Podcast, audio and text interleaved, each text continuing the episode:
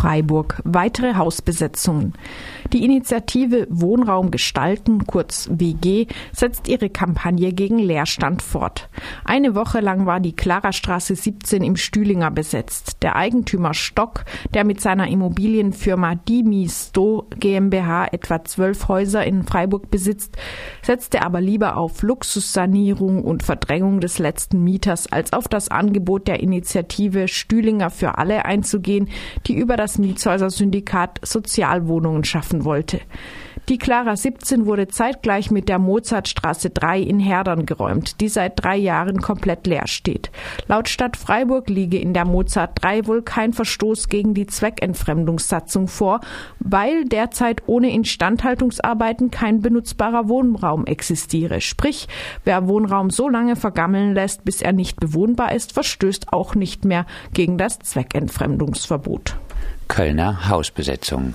Die vergangene Besetzung der Zülpicher Straße hat durchgesetzt, dass dort nun Wohnraum für 36 Geflüchtete entstanden ist. Teilweise lebten sie zuvor in Containerlagern. Auch obdachlose Kölner Frauen haben ein Haus besetzt, um Wohnraum zu erkämpfen. Vor der möglichen Räumung haben sie das Haus freiwillig verlassen. Die Stadt sicherte bei Zeiten Wohnungen zu. Freiburg. Widerstand gegen Abriss des Metzgergrün. 2020 soll der Neubau des Quartiers Metzgergrün im Stühlinger beginnen.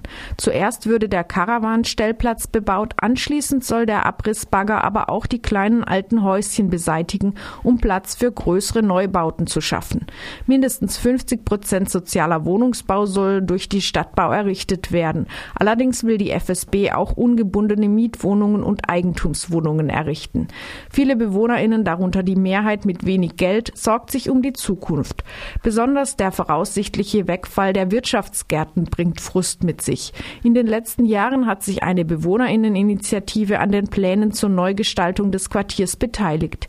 Die Interessengemeinschaft Metzgergrün sieht sich von ihr nicht repräsentiert. Sie hat über 250 Unterschriften gesammelt, die klar machen, die Mehrheit der bisherigen BewohnerInnen ist gegen den Abriss. Da sie teilweise noch zu Mieten von vier bis sechs Euro pro Quadratmeter wohnen, würden für einige selbst Sozialmieten eine Mieterhöhung mit sich bringen. Vonovia, Dividende auf Kosten der MieterInnen. Die Jahresbilanz des größten Wohnungskonzerns Vonovia hat ergeben, dass von jedem Euro Miete sage und schreibe 38 Cent an die AktionärInnen gehen. Würde die Miete also lediglich die tatsächlich anfallenden Kosten bezahlen, wäre sie deutlich niedriger.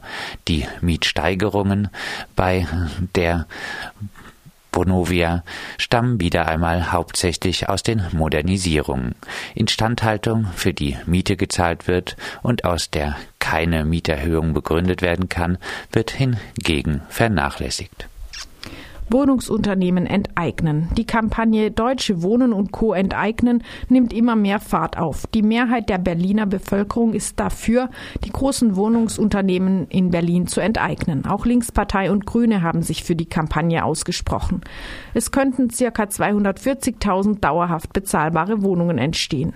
Ein vom Senat in Auftrag gegebenes Gutachten kommt zu dem Schluss, dass eine Enteignung mit einer Entschädigung auch deutlich unterhalb des Verkehrswertes rechtlich möglich wäre.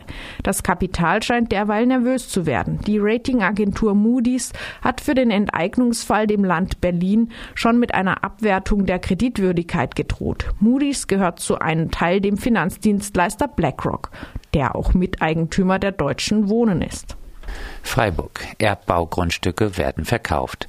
Der Doppelhaushalt der Stadt Freiburg plant mit Einnahmen von 7,2 Millionen Euro aus dem Verkauf von Erbbaugrundstücken in der Haslacher Gartenstadt. Mal wieder ginge städtische Steuerungsmöglichkeit verloren.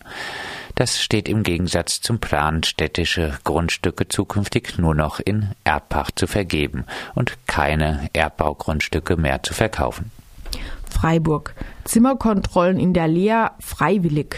Die regelmäßigen Zimmerkontrollen, die in der Landeserstaufnahmestelle für Flüchtlinge in Freiburg die Privatsphäre massiv einschränken und ganz offensichtlich im Widerspruch zum Grundrecht auf Unverletzlichkeit der Wohnung stehen, geschehen stets freiwillig. Auf diese Position stellt sich das Freiburger Regierungspräsidium im RDL-Interview. Wer nicht will, dessen Zimmer wird nicht kontrolliert. Wirklich? Elwang. Rechtswidriger Polizeieinsatz. Der bundesweit mit medialer Hetze gegen Geflüchtete begleitete Polizei-Großeinsatz in der Lea Elwang infolge einer verhinderten Abschiebung war ganz offensichtlich rechtswidrig. Zu dieser Einschätzung ist nun wohl auch der zuständige Amtsrichter gekommen. Es hat kein richterlicher Beschluss zur Betreten der Zimmer vorgelegen. Freiburg. Verkehrswende Fehlanzeige. Eine echte Verkehrswende findet auch in Freiburg weiterhin nicht statt. Bei Baustellen hat immer noch der Autoverkehr Priorität. Mehrausgaben für den Ausbau des Radverkehrsnetzes wurden im Gemeinderat abgelehnt. Die Regiokarte ist seit 2013 12 Prozent teurer geworden. Die Parkgebühren blieben gleich.